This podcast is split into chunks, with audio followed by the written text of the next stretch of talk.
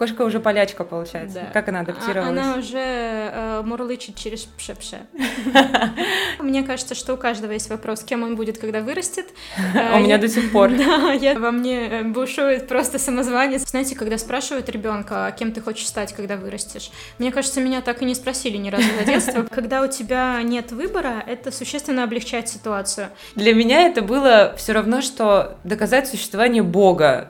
Не меньше 10 фейлов надо выбрать какой из. Отпечатки пальцев просто отсутствуют. Я не могу выехать в Европу, потому что пальцы не сканируются. Клуб успешных и деловых, когда бизнес есть, а на проезд нет.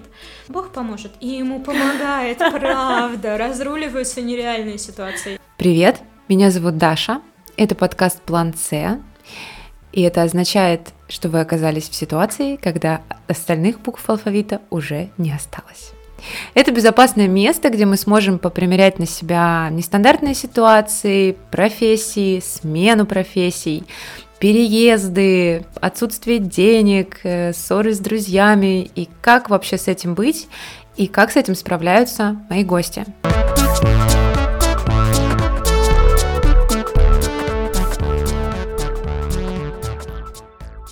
У меня в гостях Аня Грицкова. Привет, Аня. Привет. Это мой э, новый гость который расскажет про свои планы С, про свои фейлы, про то, что происходит э, и происходило в ее жизни. Расскажи, пожалуйста, как у тебя дела? У меня происходит какой-то бесконечный движ. Я уверена, что я правильно выбрала гостя. Хотя, знаешь, как показывает практика, у каждого человека, которому я рассказываю про концепцию подкаста, все сразу откликаются как «О, так это же моя жизнь». Возможно, я выбираю таких людей себе в окружении, чтобы отражалось мое в людях, с которыми я общаюсь. Но, как показывает опять-таки та же самая практика, у всех всех эти истории очень разные. Прикольно, что с помощью общения с разными людьми другие могут попримерять на себя эти ситуации и, может быть, э, тоже какие-то полезные штуки откопать. Что у тебя сейчас э, по плану? По плану мы со всей семьей сейчас в процессе переезда в Польшу из Беларуси. Половина семейства, муж и кошка, уже уехали, а мы с дочкой еще здесь остаемся, доделываем свои дела и тоже едем. А кошка уже уехала? Кошка Я не знала. Уже уехала. Мы разделили детей, чтобы было легче в дороге. Кошка уже полячка, получается. Да. Как она адаптировалась? Она уже э, мурлычет через пше-пше. Это забавно. В Польше ты планируешь зарабатывать э, тем же, чем и сейчас? Расскажи, пожалуйста, про то, чем ты занимаешься. Я парикмахер, и я думаю, что какое-то время так и останется. Мне кажется, что у каждого есть вопрос, кем он будет, когда вырастет. У меня до сих пор. Мне кажется, это очень мило, когда 80-летняя бабулечка э, все еще там стрижет своих постоянных клиентов, которые ходят к ней 60 лет. Но я не уверена, что так будет, потому что жизнь быстро меняется, как оказалось. Но пока что план такой, я продолжаю быть парикмахером. Угу. Но ты помимо того, что парикмахер, еще и обучаешь. То есть да. ты как коуч ага. по прическам, по стрижкам. Господи, когда меня называют коуч, наставник и что-нибудь такое, во мне э, бушует просто самозванец, и я такая, нет, я, я просто учу технически. Я обучаю и тому, как делать прически непосредственно, да, техники, Угу. И вообще, в принципе, как с этим идти по жизни? Э, что делать, чтобы зарабатывать? Потому что недостаточно просто вот я научилась, а дальше внезапно на меня свалились все клиенты мира. То есть, э, где брать клиентов, что делать в форс-мажорных ситуациях, как общаться с клиентами и много-много всего. То есть, ну да, по-хорошему это можно назвать наставничеством, но мне страшно от этого слова. Давай я тогда буду тебя так называть, потому что я когда готовилась вчера, я поняла, что а, назвать тебя просто парикмахером у меня не поворачивается язык. Слишком много дополнительных э, моментов, которые ты еще делаешь. То есть это же и просветительский момент. Э, ты ведешь инстаграм, и там очень много выкладываешь общедоступной информации, да, то есть не той, которую нужно купить, чтобы тебя обучиться, а просто с которой может познакомиться каждый человек, который подписан на тебя. Подписывайтесь на Аню в инстаграме. Аня Мишка. А, Мишка Hairstyle. Почти. Через нижнее подчеркивание. Мы просто это удалим, и я скажу вот так. Мишка Hairstyle через нижнее подчеркивание. Подписывайтесь на Аню. Будем дружить. Наверняка, это я вам точно говорю. Мы с Аней знакомы, я даже не знаю сколько, но уже достаточно давно. И не то чтобы мы часто видимся, но у тебя всегда очень комфортно и уютно, и общаться с тобой очень приятно. Не возникает ощущения дистанции. Это очень классно. Ребята, всем, кто в Польше, дико повезло. К вам едет очень классный мастер. Я страдаю, но я надеюсь, что это не последняя стрижка. О, я тоже на это рассчитываю. Ань, парикмахерское искусство, парикмахерское дело, это было запланировано или как ты вообще пришла к тому, что ты начала этим заниматься? Чередой случайности. Знаете, когда спрашивают ребенка, кем ты хочешь стать, когда вырастешь, мне кажется, меня так и не спросили ни разу за детство, потому что у меня нет никакой такой мечты. План А был поступать в педунивер на учителя физики, потому что там лицейский физмат за плечами, я это очень люблю. План Б, и он случился в моей жизни, поступать в Чехию. На социолога я поступила. Мне не понравилось в Чехии, заш зашкаливал юношеский максимализм, мне было сложно адаптироваться к совершенно другому менталитету, и я не могла этого принять в 18. Я очень хотела домой, родители сказали, ни в коем случае, ты учишься за стипендию, тебя здесь никто не ждет. С одной стороны, я человек, у которого большие сложности с адаптацией, и я э, буквально, не знаю, к ручке шариковой новой привыкаю, это для меня насилие над личностью. А с другой стороны, я импульсивна, это как-то уживается во мне вместе. А я бросила университет и уехала в Харьков за любовью, потому что дома меня не ждут, а там меня ждали. И мне нужно было кем-то работать, ну, на кого быстро можно отучиться, на кого есть курсы. То есть я просто откидывала из всех вариантов, которые имеются, там, массажист не подходит, визажист сезонно, маникюр, я очень боюсь порезать кого-то, сделать больно человеку. Но остался парикмахер, я пошла учиться на парикмахера. Я на самом деле удивилась, что ты планировала быть учителем физики. Это вообще другая вселенная для меня. То есть ты разбираешься в этих процессах. Ну, уже немножечко знания потеряны, но все равно с большего там объяснить там почти трехлетней дочке доступным языком, как действует э, окружающий ее мир, на это знаний хватает. Для меня был полный кошмар физика в школе, особенно все, что было связано с оптикой. Я до сих пор помню, как мы писали лабораторную, и там была задача рассчитать, измерить луч или преломление. Я не видела даже луча, чтобы вы понимали, а его нужно было измерить. Для меня это было все равно, что доказать существование Бога.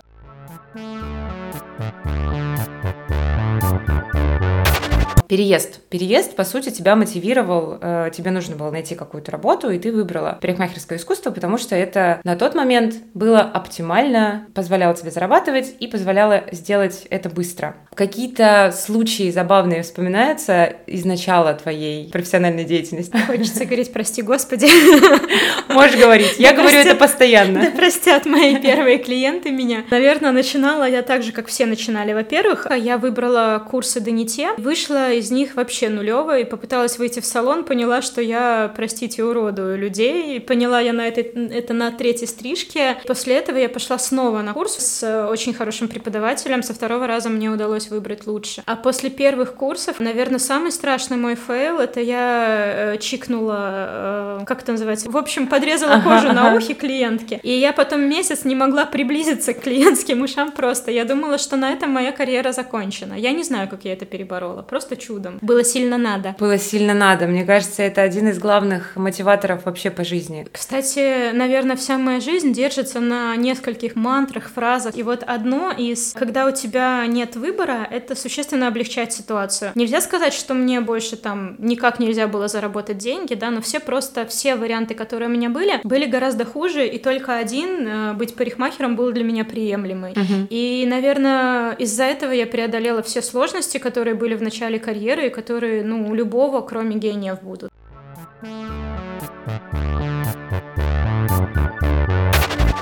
И здесь я хочу перейти к вопросу про предназначение. Мы немножко затронули как будто эту тему в начале. Э, как ты считаешь, это твое предназначение делать людей красивыми? Потому что, ну, если обобщить, то это делать людей красивыми. А девочек так вообще просто. Они приходят э, к мастеру как в самые важные моменты своей жизни. Рассталась, женилась, просто хочу освежиться. О, это точно, да. Есть такое. Иногда даже э, клиент входит в двери, и ты понимаешь, что ему нужна сейчас не стрижка, а эмоциональная разгрузка. Про предназначение Обучение, честно, я не знаю. Когда я шла учиться на парикмахера, я очень сомневалась, потому что это не было ни целью, ни моим планом, ни, ни вообще. В моей семье принято было считать, что мои руки растут пониже спины. И когда я приехала парикмахером э, уже из Харькова обратно в Витебск, мне сказали, да как так, это невозможно просто, как ты могла это сделать?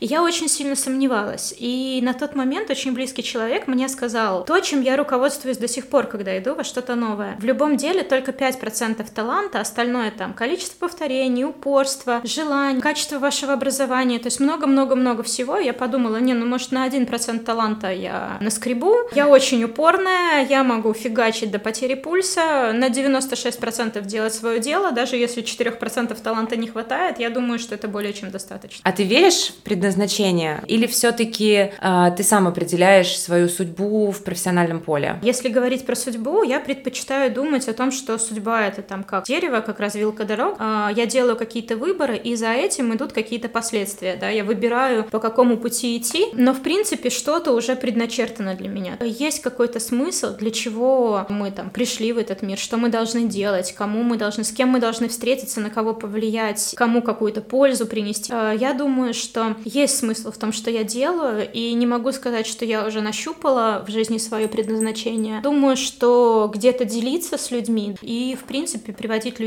в эту профессию, это что-то, по крайней мере, похожее на предназначение. То есть mm-hmm. больше не делать людей красивыми конкретно, а делать через эту работу, что ли, улучшать качество жизни другим людям. Mm-hmm. А если не парикмахер, то что бы это могло быть? Ой, мне вообще сложно не сказать. Стилист. Я думаю, что что-то все-таки было бы связано с педагогикой. Это продолжение династии. Э, мои родители педагоги. И меня всегда тянуло кому-то что-то объяснять. Хоть я и стала парикмахером, я все равно пришла в преподавание. Я думаю, что это что-то с какой-то просветительской образовательной деятельностью было бы связано. Возможно, даже к физике ты вернешься. Сомневаюсь. Представляешь себе, ты будешь преподавать физику на польском. Я понимаю, что после 30 мозги не должны отваливаться, и что это не норма, но есть ощущение, что я уже не способна усваивать столько же информации, сколько в 16. Аня сейчас на самом деле недооценивает свои способности, потому что, сколько я знаю Аню, каждые полгода она начинает учить что-то новое. А ты знаешь, что мозг работает лучше у тех людей, которые продолжают постоянно что-то изучать, особенно если это связано с языками, либо это связано с числами. Ты учишь языки. Это просто профилактика ты, может быть, деменции. Просто... Именно. Возможно, ты просто хочешь в какой-то момент сказать все. Мой мозг больше не воспринимает информацию, я могу отдохнуть. Но мне кажется, это не твой вариант. Нет, я вечный студент, это будет бесконечно. У меня всегда во внутренних моих ментальных заметках есть несколько направлений, которые мне хотелось бы изучать прямо сейчас, просто я не могу все это впихнуть в свою жизнь.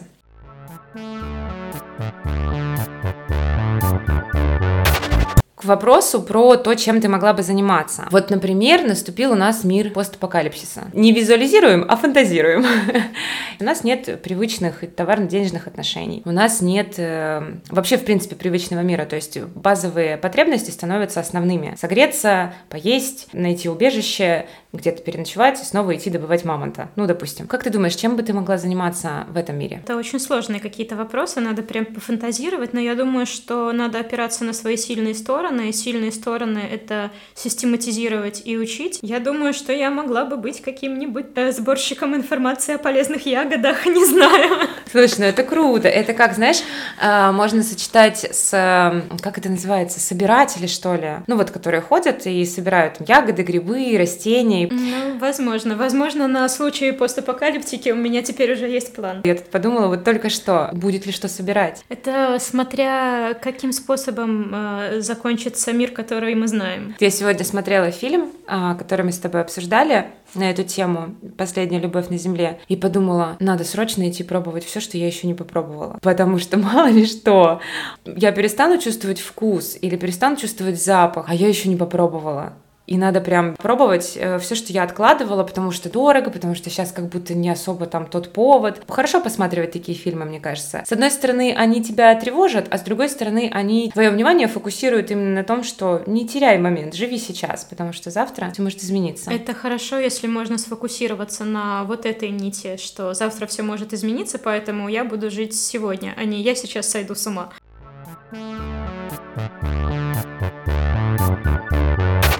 Слушай, мне кажется, что тебе, возможно, еще сложнее, потому что ты еще и мама. Изменилось твое отношение к будущему, к планированию после того, как у тебя появилась дочка? А, нет цензурных слов, чтобы описать, насколько все меняется, насколько меняется представление, насколько меняется ценность какой-то, не люблю это слово, стабильности, но не могу подобрать другого. И вообще страх перед будущим обостряется. И я вообще тревожный родитель. Все меняется С появлением ребенка меняется вообще все. Ты очень тревожный родитель, но ты очень скомпенсированный человек. Я сейчас объясню, насколько я тревожная. Я тревожусь за своего ребенка и знаю, что я могу нанести этой тревогой ей травму, поэтому я стараюсь не показывать эту тревогу, и от этого я тревожусь за то, что ребенок считывает вербальные сигналы одни, а не вербальные другие, у нее складывается несостыковка, и я этим тоже наношу травму. То есть у меня тревога, завернутая в тревогу, завернутая в тревогу, но я с этим пытаюсь работать работать. Рулет такой получается. Но ну, ты молодец, правда. Тревожный рулетик. Мне очень э, нравится, что ты это проговариваешь. Это уже хороший шаг, потому что когда это отрицается, то мне кажется, что там еще какие-то новые слои наращиваются. А расскажи из будней мамы какие-то fail ы, может быть, связанные с дочкой. Господи, да у меня fail на fail е, просто fail ом погоняет.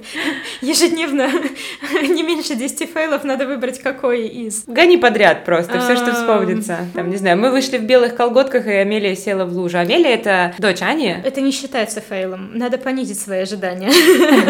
Сразу видно, да, что я не мама. Белые колготки — это не fail. А, видишь, а для меня в моей парадигме это как бы, о боже, а, я плохая мать. Ожидание, какой я буду матерью, и реальность, какая я мать, то, что я думала в беременности, то, что есть на самом деле, это вообще два разных человека, две разных стратегии. То есть я думала, там, ребенок будет спать отдельно в своей кроватке, ну, примерно два дня она это делала. А потом я поняла, что я просто не выживу, потому что опять в моей жизни случился fail. А я вышла на работу прям сразу через сутки после выписки из роддома. И если бы я еще вставала в кроватку, покачать, уложить, отойти, она заплакала, поднять, э, вернуться. Меня хватило примерно на две ночи. Я решила, что нет, простите, извините, ребенок до сих пор спит в моей кровати. В нашей. Муж э, бедный, она спит пятками к нему, она спит поперек кровати, но пока он соглашается на эту историю. Про фейлы, да, они случаются постоянно. Постоянно ребенок не соответствует ожиданиям ожиданиям, и вот модное теперь слово фрустрация, да, когда твои ожидания не оправдались, и ты накапливаешь просто лютейшую ярость. Такие ситуации, наверное, каждые 15 минут происходят. И я не знаю просто, какими техниками дыхания надо владеть, чтобы это все как-то выдышать и прожить без, без истерики. Вот вчера, да, э, в стотысячный раз я объясняла ребенку, что такие в магазинах э, всякие машинки стоят кататься, и возле нашего дома в магазине стоит лошадка с повозкой. Кататься надо в повозке, лошадка без седла. На лошадке без седла как бы нет, она скользкая. Она залезла, я моргнула, она юркнула э, головой вниз на плитку. Я не знаю, как мы выжили просто и не ушиблись. Давай блиц, давай я тебе задаю вопросы, Давай. что было, что не было из э, истории с Амелией. Разрисованные обои? Не было. Разрезанные вещи, не знаю, там белье, что-нибудь? Было. Боль. Хорошо. А, мебель, мебель э, считается разрисованная, я думаю. Да, можно, да, да, да. А чем разрисована? Фломастерами? А, есть мелки, которые хорошо стираются. Были фломастеры, были краски, все было. Ага. С нами все было. Пластилин э, плохо отдирается с дивана. А, спасибо, да, да. Еще от волос плохо отдирается. Я как человек, который тоже поработал с детьми, тоже теперь об этом знаю. Ребенок ест из миски кота. Было. Обожаю эти истории. Знаешь, этот рассказ про то, что с первым ребенком все стерилизуется, моется, со вторым уже не так тщательно, а третий ребенок, ребенок ест из миски кота, это проблемы кота. А, я родила дочку в 31, это как будто ты сразу чуть-чуть перескакиваешь, не да, прям да. первый совсем нулевый ребенок, а я болтаюсь между первым и третьим в разных своих реакциях. Так что миска кота, я кормлю хорошим кормом и мою тарелку, все. Угу. Хорошо, следующее, рассыпанная мука по всей кухне. А, тысячу раз. О боже. Так, косметика, твоя косметика на Амелия. А, съедена, намазана на зеркало на ребенка, да. А, один раз она вылила на себя полную банку хайлайтера для тела, она сияла, она была прекрасна. Я хохотала, и она была новая и очень дорогая. Ага. Но в итоге настроение было хорошее, мы все хохотали, снимали ребенка, запустили в блог. Я еще отгребла сверху от своих подписчиков, что, о боже, боже, это же так ужасно, это же косметика, а вдруг аллергия, а вдруг что-то случится. Поэтому про тревожность еще и чужие тревоги мне добавляют. Я вообще подумала про косметику на лице. Ты расширила спектр. И съеденное, и намазанное, ну, если, и... Если косметика идет в ход, то она идет на лицо. Она... А, у меня еще татуировки. Ребенок э, берет краски, я покупаю только пальчиковые, потому что они отмываются от всего. Лайфхак родительский. Гуашь не отмывается. Э, и она рисует на себе мишек. Э, это значит, она берет ладонь, намазывает вот так живот, намазывает все ноги, вот такие вот размазня вот это по всему телу. Э, она в татуировках. Все прекрасно. Угу. Она как мама. Ждем татуировок, значит, да. в будущем. Мне кажется, у меня закончились вопросы, как у не мамы. Я просто даже, мне кажется, масштабов не могу себе представить, что происходит в твоей жизни каждый день. Вылитая еда на тебя наверняка это было. Да, и со стороны ребенка, и со стороны меня я недавно попала в просто ужасно инфарктную ситуацию, когда э, сидела в кафе, разлила полный стакан, полную чашку кофе на себя и на ребенка. И слава богу, кофе успел остыть, и мы остались без ожогов. Но с чудовищным испугом. А вообще, когда выбираешь там способ прикорма, кто-то подает ложечкой и подбирает с губ, а я вот тебе тарелка, вот э, ложка, вот твои руки, можешь любыми способами нести в рот. И от этого эм, легче огнеметом просто снести всю кухню и вообще все. То есть и на меня, и на кота, и на, на все, на все было. План С по очистке кухни. Просто мы меняем квартиру. А, легче переехать. Слушай, ну вы выбрали классный план. Вы просто уезжаете. Но прикорм закончился. Этот диван уже не отмыть. Она уже более-менее доносит до рта. Это просто надо было пережить. Теряла когда-нибудь ее из вида? Да, один раз потеряла в магазине. У нас есть оптовый магазин рядышком, и дочку очень радует камера, большая комната для овощей, которая такими полосками занавешена. Ага. И вот она любит бегать через эти полоски и играть в прятки. Я наклонилась над холодильником взять пельмешки. Это несколько секунд. Я поднимаю глаза, и этого карапуза маленького, которого не видно за стеллажами, уже нет. И ты такой, так, так, Аня, думай, э, объявлять бесполезно, она была еще там годовалая, да, она бы не поняла. Выход из магазина один, в принципе, есть люди, работники помогут, если что, куда бежать, бежать, бежать. А, она же играет в прятки в камере. То есть это все заняло меньше минуты, но это очень страшно. И бывают такие секундные моменты, когда ребенок только что был, и вдруг она там зашла за спину или за что-то там припряталась, и ты теряешь ее из поля зрения, это тоже инфаркт. У меня есть э, страх потерять ребенка в городе, но еще больше страх. Мы ездим иногда на фестивале, потерять ребенка в лесу. Если в городе помогут люди, то в лесу я прям вообще не знаю, что на нее там, какие проблесковые маячки вешать. Да. Прошлый фестиваль мы решили радикально, мы ни разу не спустили ее с рук с мужем. Uhum.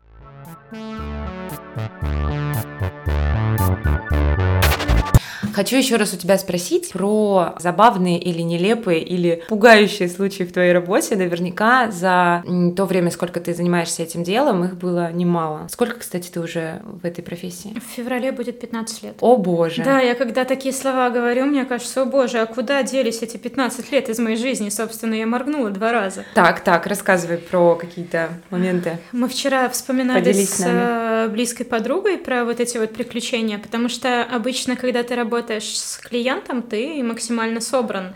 А когда со своим, наверняка вы видели всякие там тиктоки и рилсы, ну иди и голову сама себе помой, посушиться не забудь и на ключ студию закрой, пожалуйста. И э, очень часто, к сожалению, сервис отдыхает на своих, и самые такие нелепые истории происходят со своими. Один раз, это уже очень давно было в Беларуси вообще, в принципе, сложности с достать какую-то путную косметику, до сих пор даже это так чувствуется. Лет там 10-12 назад про яркие окрашивания это было прям... Э, не было ни спроса, ни предложений на эту тему, и мы красились просто чем могли. Какой-нибудь там корректор, какой-нибудь тоник, какой-то что-то с чем-то навалтузить. И я красила свою близкую подругу на день рождения, на ее день рождения. И вместо того, чтобы получить синий, человеку хотелось холодный синий, мы получили, мягко говоря, бирюзовый, может быть, даже сильно зеленый. В таких ситуациях э, помогает, ну, во-первых, самообладание клиента и мастера, а во-вторых, э, ну, все-таки знание, да, и привычка вот это учиться, она не зря, она очень очень всегда меня спасает, очень. Потому что если сделать выдох, э, подумать, э, раскинуть там цвета математически, да, и понять, что а, если сверху затонировать фиолетовым, который там всегда с бабушкиных времен был для блондинок, то получается тот самый холодный синий, тот цвет, который она как раз э, и хотела. В итоге мы получили одно из лучших окрашиваний за все наше сотрудничество. В общем, не теряться, вспоминать все, что вы знаете на тему и действовать. Привет, внутренние перфекционисты. Я я не знаю, мне кажется, мы поколение, у которых одинаковые там товарищи живут. Э, Аня перфекционист, Аня самозванец, Аня что-нибудь там еще, да, и у нас, в принципе, такие подличности, как в головоломке, да, в мультике. У всех примерно одни и те же, потому что с кем не разговариваешь, в принципе, мы идем через борьбу с одними и теми же товарищами внутри. А были ли какие-нибудь ситуации, связанные с учениками? Ну, например, при тебе что-то накосячил твой ученик? Было, когда при мне уже не ученик, а как бы мой ассистент, э, девочка, которую я уже отучила и приняла на работу, которая косячила, были истории с... У меня был салон красоты, были мои мастера, за которыми я исправляла работы. С учениками, наверное, привет, моя тревожность, я очень бдительна. Обычно с учениками я не отпускаю их просто вот в свободное плавание, я все время на чеку. А когда человек уже в свободном плавании, но при мне были ситуации, да. И мне очень тяжело, потому что я очень требовательный к себе человек, и я стараюсь как бы держать контроль. А это независимые от меня люди, личности, да, которые там сами принимают решения. Я не могу никак э, влиять на... По-хорошему мы вообще не можем влиять на других людей толком. То есть есть внутренняя мотивация у человека или нет на какое-то действие, mm-hmm. а никакие внешние факторы не помогут. И вот отсутствие контроля, что я там тону в зыбучем песке и не могу ничего сделать, меня убивает, конечно. Как ты с этим справляешься? Я спрашиваю совет, потому что он мне очень нужен. Я собираю архив. Я не знаю, я просто повторяю, наверное, себе как мантру, что это не входит в сферу моего влияния и все, потому что вот я сейчас смотрю на своего ребенка, она маленькая, и с самого маленького возраста уже видно, как она проявляет свою волю. Я вообще через родительство очень много узнаю про отношения и про жизнь в принципе, поэтому много примеров из родительства. И у нее есть своя воля. И вот что бы я ни делала, предлагала бы ей какие-то плюшки, уговаривала, просила, там, я не знаю, что бы я ни делала, у нее не возникнет искренней внутренней мотивации сделать. Вот она сказала, нет, я не хочу, и, и все. И в какой-то момент ты понимаешь, что ну просто вот сегодня мы из дома не выйдем, потому что это невозможно. И все. У человека есть своя воля. Я на это не могу повлиять. Ты прокачиваешь э, внутреннего контролера благодаря тому, что ты мама, и вот э, через общение с дочерью. Да. Хороший совет, но я пока не, не готова его это, реализовать. Это единственное, что у меня есть.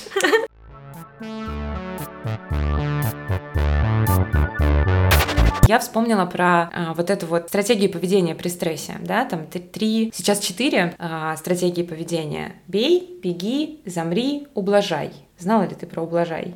Теперь э, у меня побольше выбор, спасибо. Возможно, он еще расширится. Да, только э. вот это вовсе не выбор.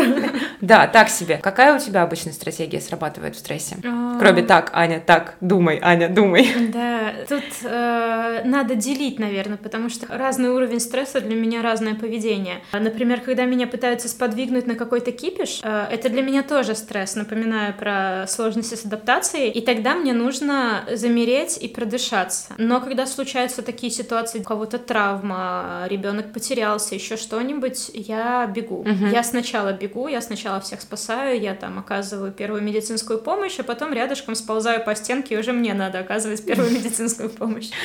То есть у тебя все активизируется в этот момент? Скорее, да. Возвращаюсь к твоей профессиональной деятельности. Ты попробовала за это время, за эти 15 лет, которые работаешь в профессии, и работать на себя, и работать на кого-то, и более того, у тебя была, был свой салон, где ты была директором. Расскажи, пожалуйста, вот как ты двигалась по этим точкам и к чему в итоге пришла, и почему? Какая форма работы для тебя комфортнее сейчас? Форма организации работы? Угу. Я начинала наемным работником, потом это связано с моей аллергией, и да, у меня аллергия, и аллергия на препараты привела к экземе, в основном на руках, было очень тяжело работать, и вообще это очень снижает качество жизни, это абсолютно не смертельно, но это максимально неприятно. Э, я дошла до стадии, когда отпечатки пальцев просто отсутствуют, я не могу выехать в Европу, потому что пальцы не сканируются. Ушла из салона, потому что в салоне никого не волновало, могу я, не могу я, аллергия или нет, и делай то, что сказано, всем плевать. Я ушла работать на себя, просто все бросила и ушла стричь на дому на там деревянном стуле перед шкафом зеркалом, и так меня хватило на некоторое время, около двух лет. Все это время я училась. У меня был вариант либо бросить профессию вообще, либо э, что-то с этим сделать. И не могу сказать, что я делала прям осознанные какие-то выборы, обдумывала. Я просто как-то действовала интуитивно, что ли. И в итоге меня привело к... Ну, мне нравится там, где я есть. Я училась, прокачивала те направления, на которые у меня не было аллергии, к которым у меня больше лежала душа. Больше всего это были вечерние прически. И когда я накопила какой-то критический объем информации, я поняла, что мне пора делиться, я этого очень хочу. Это было очень страшно. Э, я открыла свою студию, набрала учеников, спасибо им, э, мои первые ученики, которые не видели ни отзывов, ничего, ничего, ничего, просто пришли на доверие. Это святые люди, которые помогли мне э, сделать очередной старт. Буду помнить всю жизнь поименно, мне кажется. У меня была маленькая студия, была возможность преподавать. Э, я почти не стригла, потому что не было мойки, не красила, потому что аллергия. У меня остались только мои прически, преподавание и чуть-чуть постоянные клиенты на стрижке, которые можно было сделать без мойки. И я развожусь с мужем. Это понятно, что очень большой откат в финансовом плане, что надо где-то жить, что надо что-то есть. Бизнес только-только раскачивается. Меня приютили друзья, которые жили на этот момент в другом городе. Их квартира стояла пустой. Я подъедала, как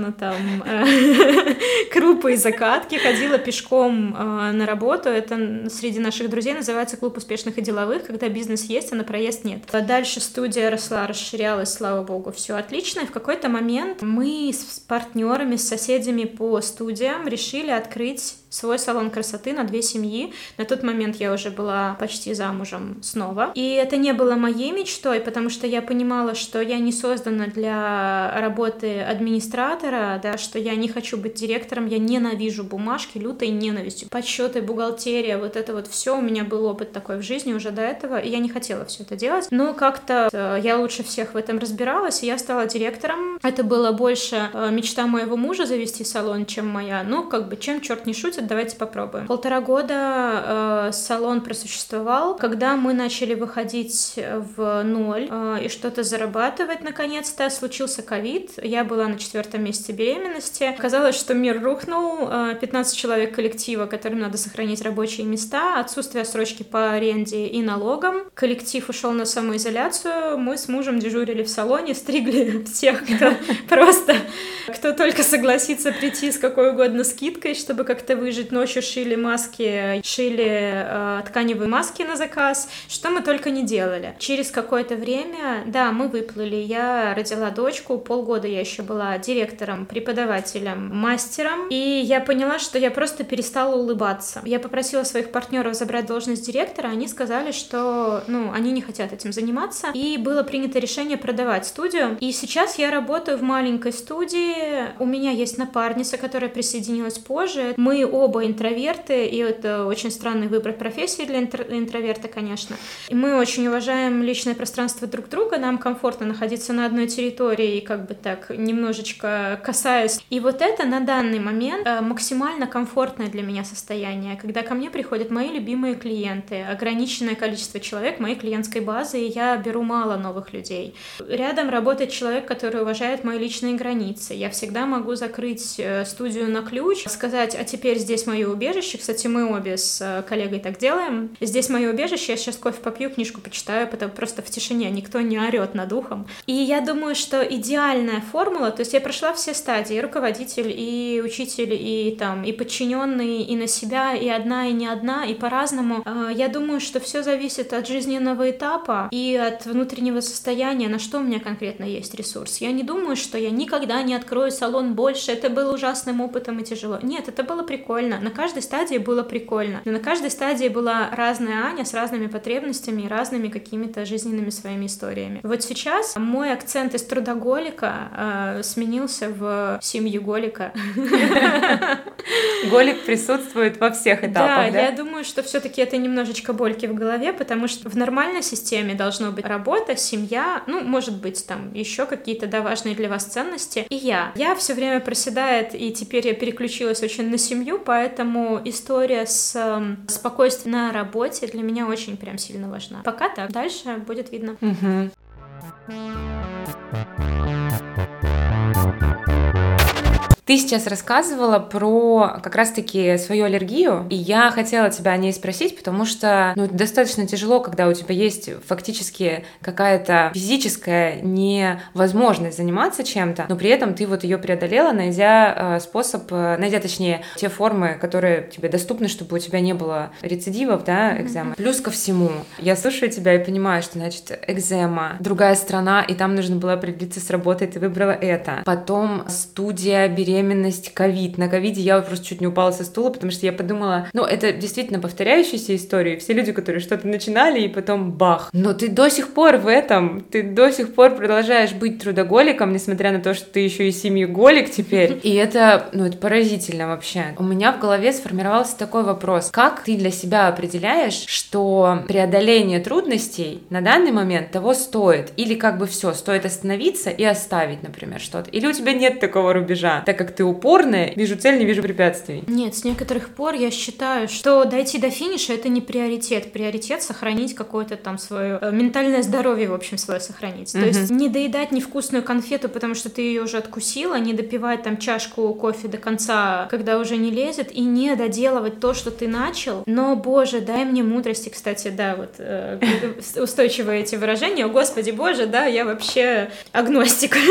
дай мне вселенной мудрости для того, чтобы понять, на каком моменте надо останавливаться. Но вот, например, с салоном, да, это было детище, это было важно, это был там мой любимый коллектив, моя почти семья вторая, но я приняла решение, что надо заканчивать, и я ни капли, ни на минуточку, ни разу еще не пожалела. Были немножечко такие нотки, что, возможно, это откат, когда ты уже стал э, владельцем и директором салона, а потом раз и ушел опять в маленький кабинетик. Важнее внутреннее состояние, и если э, давишься, ешь через силу, да, мыши э, плакали, но продолжали есть кактус, то, наверное, либо надо сменить образ, как ты делаешь, то есть попробовать что-то другое, либо вообще закончить эту историю. Первый приоритет в жизни — это быть счастливым самому, и только тогда ты можешь уже что-то нести наружу, потому что если мама устала, не ела, не спала и недовольна, она не может пережить каких-то коников ребенка, которые происходят, мы помним, каждые 15 минут в нашей жизни. Если внутри уже от меня ничего не осталось, то я не могу спасти ни коллектив, ни салон, ни собственного ребенка, никого вокруг. Поэтому в первую очередь по собственным ощущениям. Сначала маску на себя, потом на ребенка. Ну или вообще, да, в принципе, да. на, в жизни на, на оно не всегда так работает, да. Иногда там у ребенка истерика, и ты хотела бы на себя э, надеть чашечку кофе, выпить, продышаться. Но истерику надо остановить прямо сейчас вообще-то и поднять ребенка с асфальта, э, взять себя в руки и как-то. Ты же при этом сначала выдыхаешь, то есть ну, сначала ты надеваешь считается. маску на себя, потому что если ты вот в этом порыве начнешь ее дергать, то это вот тот самый маску на ребенка, а ты сначала на себя. Мне бы хотелось больше подышать в эту маску в таком случае, чем я могу. Ты вот, знаешь, вообще э, так работает, да. Даже не мамам хочется подышать побольше. Да, да. Чуть больше подышать в свою маску.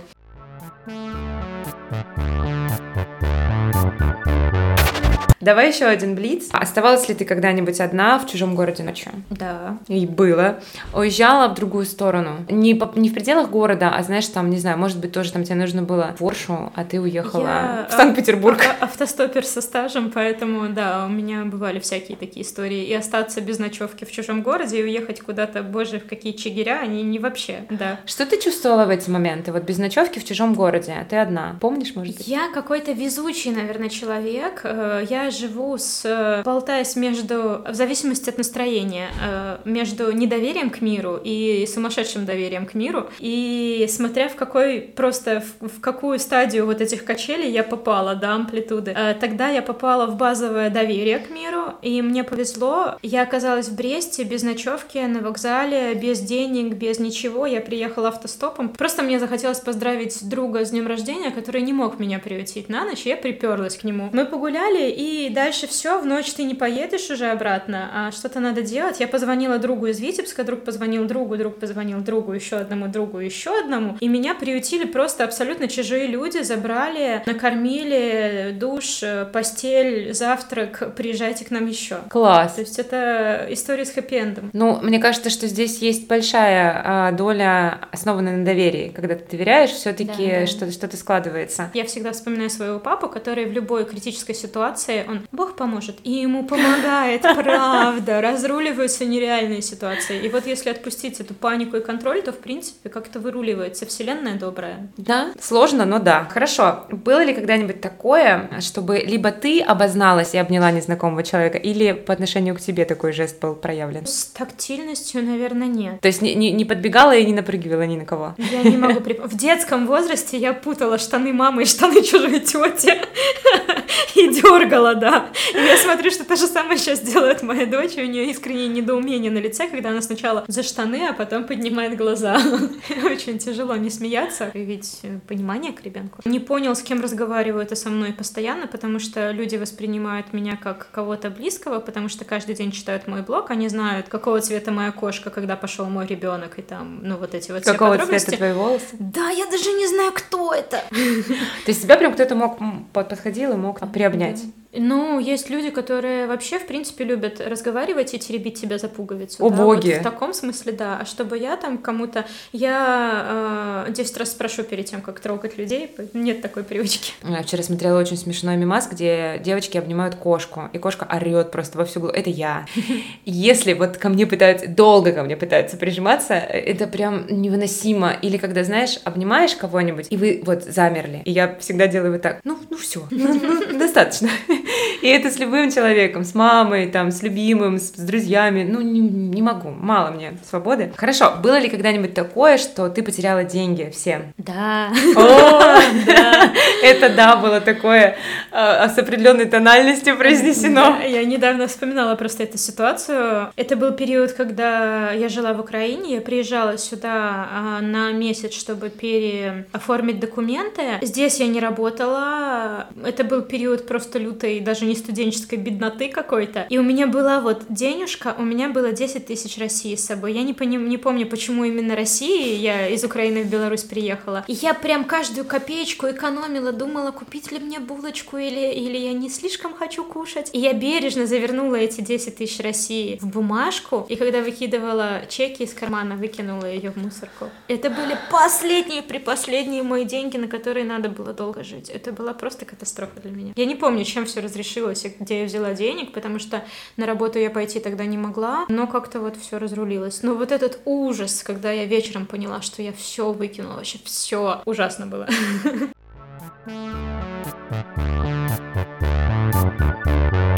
Скажи, пожалуйста, какие неочевидные скиллы, а, навыки должны быть или просто есть у тебя, как у мастера, как у парикмахера? Вот неочевидные какие-то навыки. Из неочевидных это умение слушать, умение слушать активно, не просто выслушать человека, да. Очень часто мы говорим одни и те же слова, но имеем в виду очень разные вещи. То же самое у парикмахера. Половина успеха, мне кажется, в том, чтобы услышать, что от тебя хочет человек. И из неочевидных, э, наверное, умение слушать без безоценочно. К сожалению, у нас э, нет какой-то там привычки, да, у каждого ходить э, к психотерапевту и где-то выговариваться. Не все могут выговариваться с подругами, и очень-очень часто к нам приходят люди, которые нам рассказывают разные свои жизненные истории. Иногда эти жизненные истории противоречат моим ценностям и взглядам. Иногда я могу э, выдать какую-нибудь такую фразу из разряда «У меня была очень неловкая ситуация с клиенткой, когда я рассказывала про соседку, которая которой постоянно орут дети, но это явно было с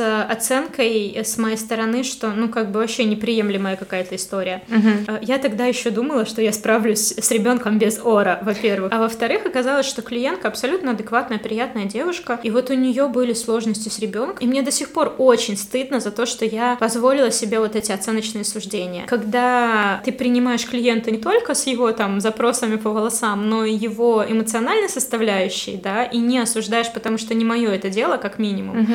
Вот, даже если мне это сказали, это ощущение попутчика просто в э, поезде от меня не ждут там оценки или там каких-то практик, рекомендаций, да, для того, чтобы разрешить. Ко мне приходят просто выговориться и уйти, и, и забыть об этом разговоре, и немножко продышаться. Поэтому это неочевидная способность парикмахера тоже очень важна. Забавно. Я думаю, что еще э, мы с тобой об это, это обсуждали. Чувство юмора — это тоже как неочевидный навык. И не только для парикмахера, вообще для всех людей людей, но и для твоей профессии тоже, когда ты можешь, не знаю, выйти, выйти даже из какого-то сложного разговора. Я думаю, что в работе я это не сильно использую, потому что здесь очень-очень тонко, да, там э, сейчас модно снимать рилсы, тиктоки про то, как там что-то делают клиенты или там запросы клиентов или еще что-то клиенты, но никто не любит, когда над ними шутят. А вот над жизненными ситуациями я ржу очень часто, это мой способ справляться со стрессом, когда у меня что-то что-то такое происходит, или у моих друзей, мои друзья знают, что первая моя реакция это там накидать мемов, пошутить, э, включить э, альтер-эго а, Аня стендап-комик. Э, мне кажется, что однажды моя морда будет бита, но я пытаюсь контролировать это, это свойство личности при чужих людях, а как бы мои друзья уже знают мою эту реакцию. Это в Гарри Поттере, да, когда забыла, какое там было заклинание, но над чем-то страшным надо было посмеяться, оно перестает быть таким страшным. В моих глазах это очень сильно уменьшает проблему. Поэтому, да, это один из способов моих справляться с э, тяжелыми ситуациями жизненными. Богарт это называется, по-моему. Точно, да. да? Только я не помню, это именно заклинание так Нет, это этот товарищ страшный, который принимал образы ваших самых больших страхов. А, да, заклинание какое-то они там другое угу. произносили. Да, я помню. Редикулус. Редикулус, точно, точно. Вспомнили общими сторонами. Слушай, я, например, пользуюсь заклинанием из Гарри Поттера акцию. Мне очень а, помогает. Класс. Мне правда помогает. Ну, то есть я понимаю, конечно, что включается, включается какая-то моя там память, которая куда-то куда-то я положила, э, понимание о том, где моя расческа, но мне помогает. Магия я... в них Хогвартса. Да, абсолютно. Я этим пользуюсь постоянно. Более того, я всем этом, об этом говорю. И люди такие, блин, реально сработало. Пользуйтесь. Ну это же, ну это же просто. Просто нужно сказать акцию.